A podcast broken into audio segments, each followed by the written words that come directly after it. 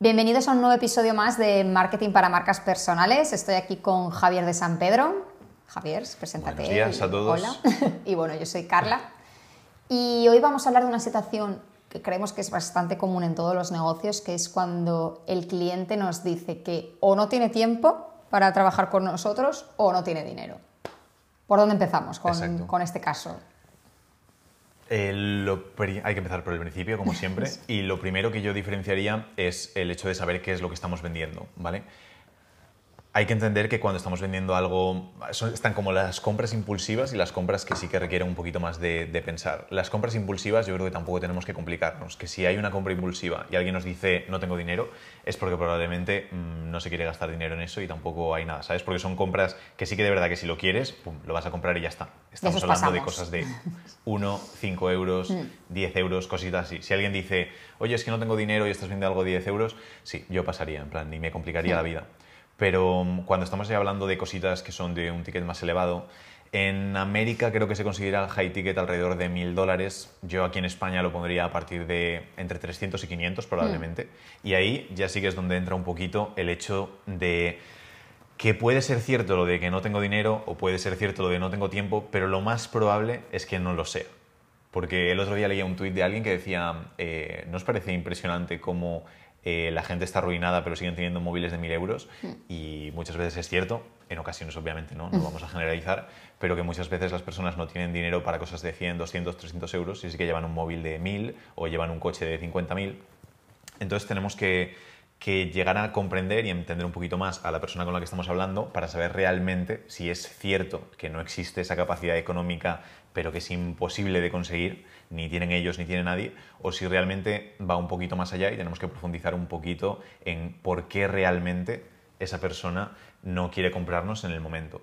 Y me imagino que tú sabes normalmente por qué no nos compran en el momento. A ver, no es que lo sepa, pero bueno, más o menos lo que suele ocurrir en estos casos y como lo resumimos nosotros es que no ven valor. O sea, si una persona te dice que o no tiene dinero o no tiene tiempo, quitando todos estos casos que hemos dicho previos, la respuesta que te está queriendo decir es, oye chaval, lo siento, pero es que no veo el valor de lo que me estás contando. Mm, o no me lo estás planteando bien, o no comprendo exactamente para qué me puede ayudar o en qué va a mejorar mi vida, o, o no es para mí directamente, no es que no, no le vea valor, pero que igual pienso que esto no, no encaja con mi situación ahora mismo. Entonces, al final es un problema de cómo nos comunicamos con él y qué le estamos contando. Y es lo que tú dices, si una persona tiene claro que lo que le estamos ofreciendo, sea producto o servicio, está hecho para él y le va a cambiar la vida, mm, o se siente identificado o le transmite lo que quiere que le transmita, mm, pedirá un préstamo, mm, pedirá dinero a sus amigos, se lo quitará del plan que iba a hacer esta tarde o lo sacará de donde sea.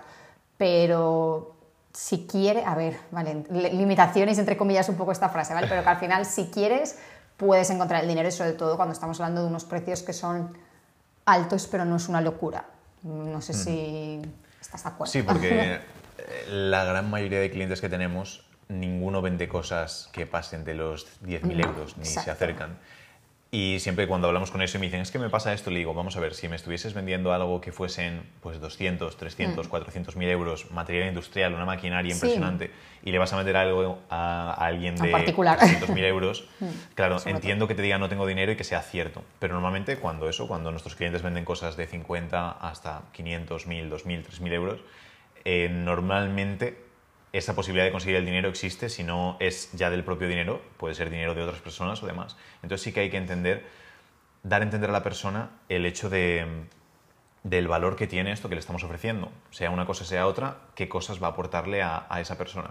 Y aquí, antes de adentrarnos a la parte del valor, creo que hay como dos fases, porque a veces nos centramos mucho en dar valor y no nos damos cuenta de que nos hemos equivocado previamente en la parte de cualificar es normal que si no cualificamos de forma adecuada, la persona tampoco sea capaz de ver el valor. Entonces sí que no podemos decir siempre es problema de que no ven suficiente valor y hemos hecho una llamada de venta y esa llamada no ha salido bien y la persona no ha querido comprarnos porque no ha visto el valor. A lo mejor es que ya no habíamos cualificado bien a la persona. Y por eso nosotros siempre decimos, ya antes de hacer la llamada tenemos que cualificar lo suficiente a la persona y si no es posible hacer una llamada previa de cualificación, por ejemplo, o una conversación previa de cualificación o una reunión previa de cualificación para saber si realmente esa persona tiene sentido que trabaje con nosotros. Porque, yo qué sé, pongo el ejemplo nosotros, ¿vale? Vamos a ofrecerle a alguien un servicio de gestión de Instagram y queremos gestionarle en Instagram. Y empezamos a decirle, vale, pues vamos a aportar valor a tope, Carla, así que le vamos a añadir las gestiones de Instagram, además le vamos a añadir anuncios, le vamos a añadir sesión de fotos, sesión de vídeos, un, un vídeo con un dron dando vueltas por todo tal. Y cuando se lo enseñamos dice, "Mm, no, no es lo mío. Y de repente te das cuenta que es que no tiene Instagram. Y dices, vaya, pues eh, es normal que aunque hayamos aportado todo el valor posible, no cualifique la persona y no tenga ningún interés en hacerlo. Entonces sí que veo muy importante el hecho de cualificarlo primero. Pero si está bien cualificado, es decir, si es una persona para la que nuestro servicio o nuestro producto va a ser ex- excelente y perfecto, entonces normalmente en la gran mayoría de casos sí que creo que es eso, el problema del valor. ¿Tienes algunos tips que nos puedas dar para ser capaces de aportar más valor a la persona? Sí, entre comillas también, como todo, y creo que van bastante seguidos a lo que estabas mencionando. O sea, yo lo primero que creo que tenemos que hacer para que se perciba ese valor es intentar dedicar mucho tiempo a la conversación, ya sea por chat, WhatsApp, email, llamada, lo que sea. Para que, ya no tanto para que se sienta como comprendido, que también es importante, sino para que tú le comprendas realmente, entiendas la situación en la que está, por lo que decíamos al principio, de- puede ser un producto fantástico, pero que no solucione el problema de esa persona, o que no se lo solucione ahora, o que no se lo solucione de esa forma en la que se lo estás contando. Entonces, lo primero, dedicar mucho tiempo a la conversación, hacer muchas preguntas, que no parezca una entrevista, pero bueno, sacar información de donde puedas, de LinkedIn, Instagram, email, de antiguos contactos, lo que sea, sacar información.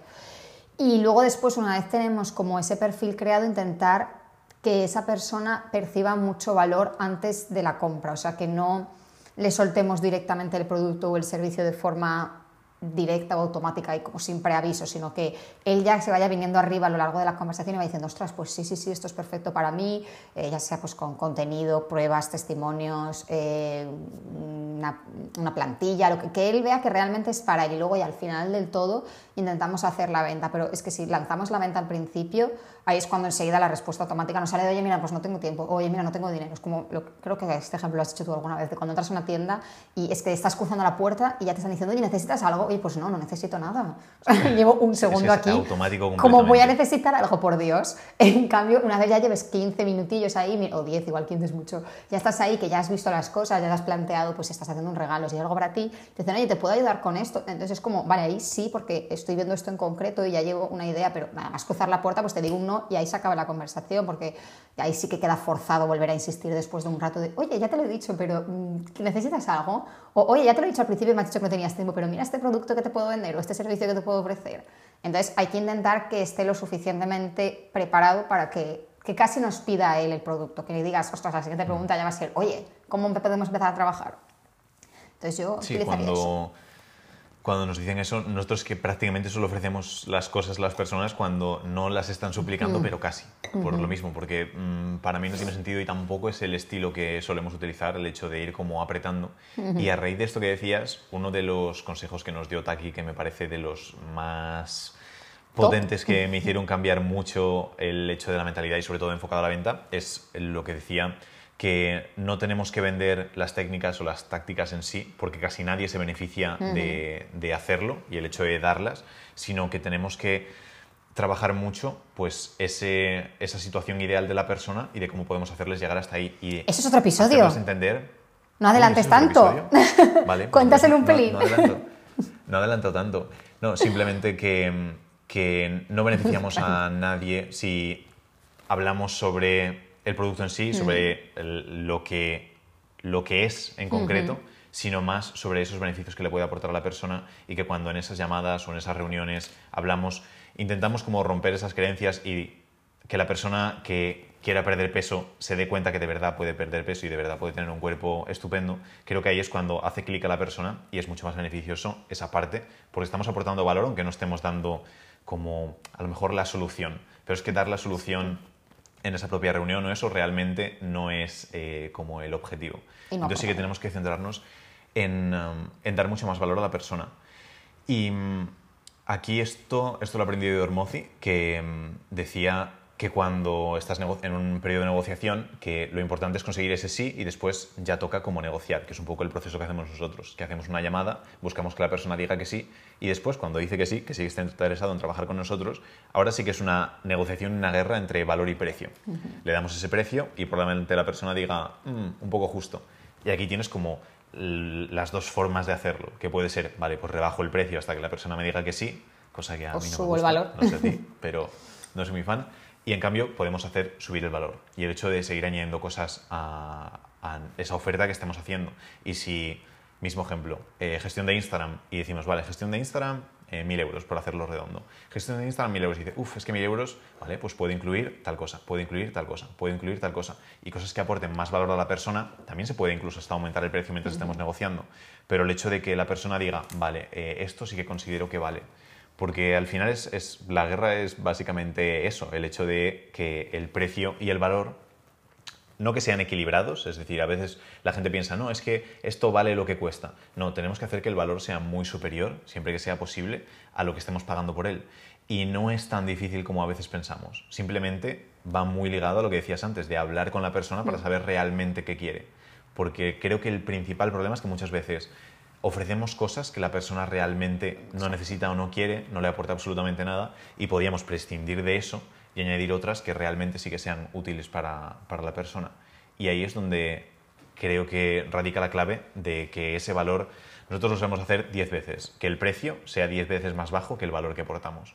Si tenemos eso, 5 como mínimo, pero si conseguimos 10, para mí es perfecto, porque quiere decir que tenemos un buen producto o un buen servicio que va a aportar muchísimo valor al cliente al que se lo estemos ofreciendo.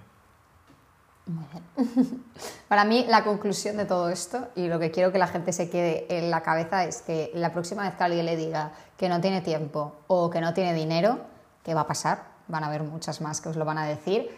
Digan, "Mm, algo falla por mi parte, no he transmitido bien el valor del producto o el servicio que estoy vendiendo. Y con eso yo creo que ya es como el primer paso para empezar a darle la vuelta a todo.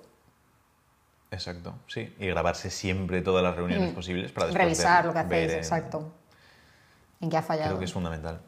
Y hasta aquí. me parece importante, muy buena conclusión, buen episodio. Entonces nos despedimos y nos vemos en el siguiente. Nos vemos en el próximo, que ahora ya sabéis de qué es, si habéis estado atentos. Un abrazo.